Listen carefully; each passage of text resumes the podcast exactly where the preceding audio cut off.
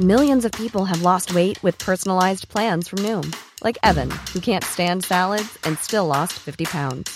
Salads, generally, for most people, are the easy button, right? For me, that wasn't an option. I never really was a salad guy. That's just not who I am. But Noom worked for me. Get your personalized plan today at Noom.com. Real Noom user compensated to provide their story. In four weeks, the typical Noom user can expect to lose one to two pounds per week. Individual results may vary. Bonjour, dans cet épisode, je vais vous expliquer comment booster votre motivation. Je suis Gaël Châtelain-Berry, bienvenue sur mon podcast Happy Work, le podcast francophone le plus écouté sur le bien-être au travail.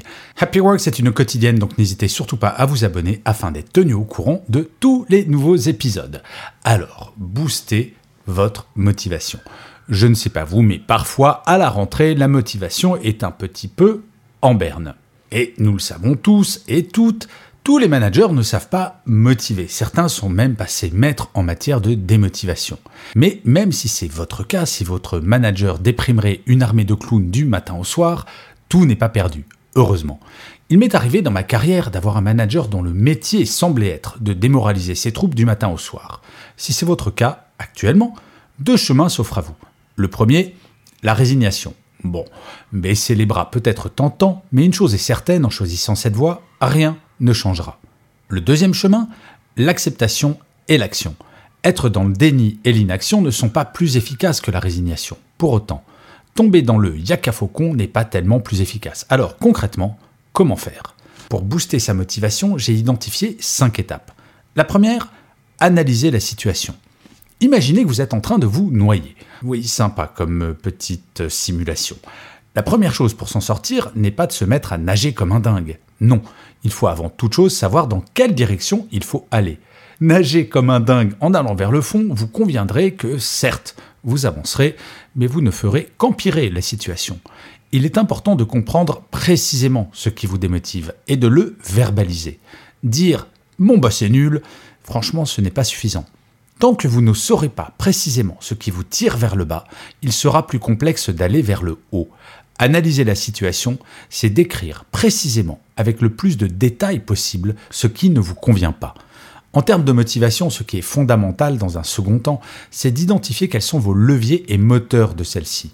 Pourquoi travaillez-vous là où vous travaillez? Quel est le sens que vous donnez à votre travail? Pour certaines personnes, ce sera la fierté de participer à une mission plus grande que soi. Pour d'autres, la fierté d'appartenance à une entreprise. Ou pour d'autres, le fait simplement de gagner sa vie. Il n'y a pas de bonne ou de mauvaise réponse à la question du sens. La deuxième étape, c'est d'agir sur les leviers. Si votre analyse de la situation est bien faite, vous avez désormais à votre disposition la boîte à outils parfaite.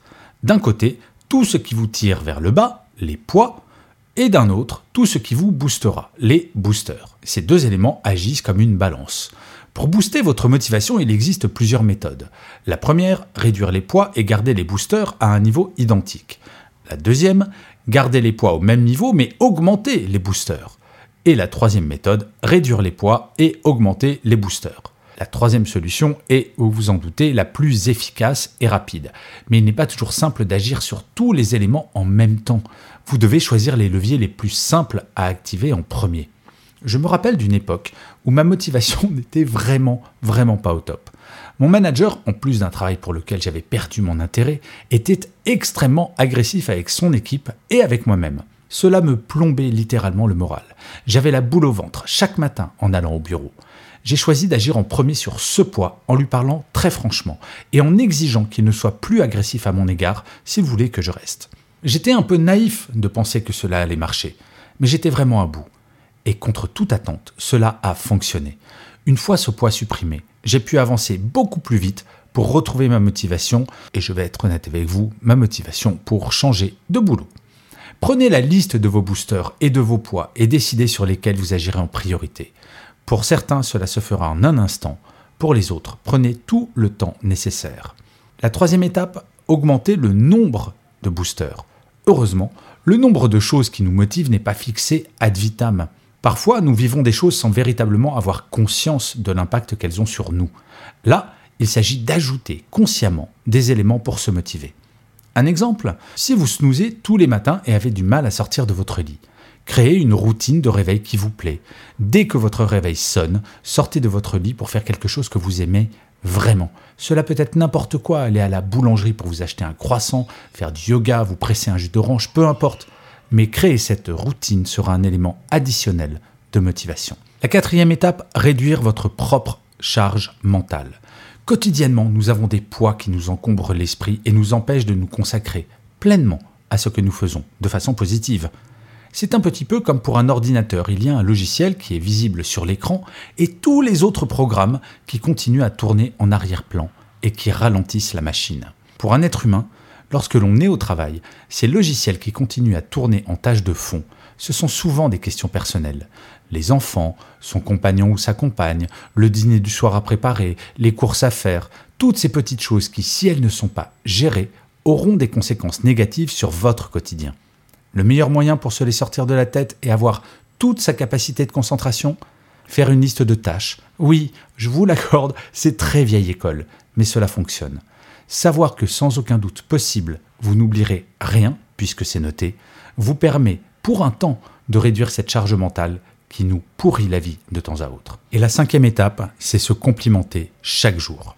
Vous ne serez jamais aussi bien servi que par vous-même. Chaque jour, en fin de journée, complimentez-vous pour une chose que vous avez faite dans la journée et dont vous êtes particulièrement fier. Faites de ce rendez-vous quotidien une routine positive. Cela n'a pas à être une grande chose, après tout. Nous n'inventons pas la théorie de la relativité tous les jours, mais il ne se passe pas une seule journée sans pouvoir se dire ça, j'en suis particulièrement fier nous avons tendance franchement à être très durs avec nous-mêmes. D'une certaine manière, nous sommes notre meilleur ennemi et il est fondamental non seulement d'en avoir conscience, mais également de lutter contre cet ennemi. Je ne vous dirai jamais le contraire, travailler dans un environnement stimulant, avec une hiérarchie motivante, c'est le top. Et si c'est votre cas, rien ne vous empêche d'appliquer ces règles, cela ne sera que bénéfique.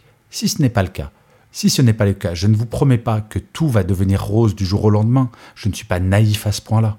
Cependant, vous verrez que progressivement, vos pieds seront moins lourds pour aller travailler. Il existe d'autres moyens, bien entendu. Mais un épisode de podcast, ce n'est pas un livre, comme on dit. Mais déjà, si vous commencez par appliquer ces règles, je vous le promets, cela ira nettement mieux. Je vous remercie mille fois d'avoir écouté cet épisode de Happy Work. Je vous dis rendez-vous à demain puisque je vous le rappelle, Happy Work, c'est une quotidienne, et d'ici là, plus que jamais, prenez soin de vous. Salut les amis.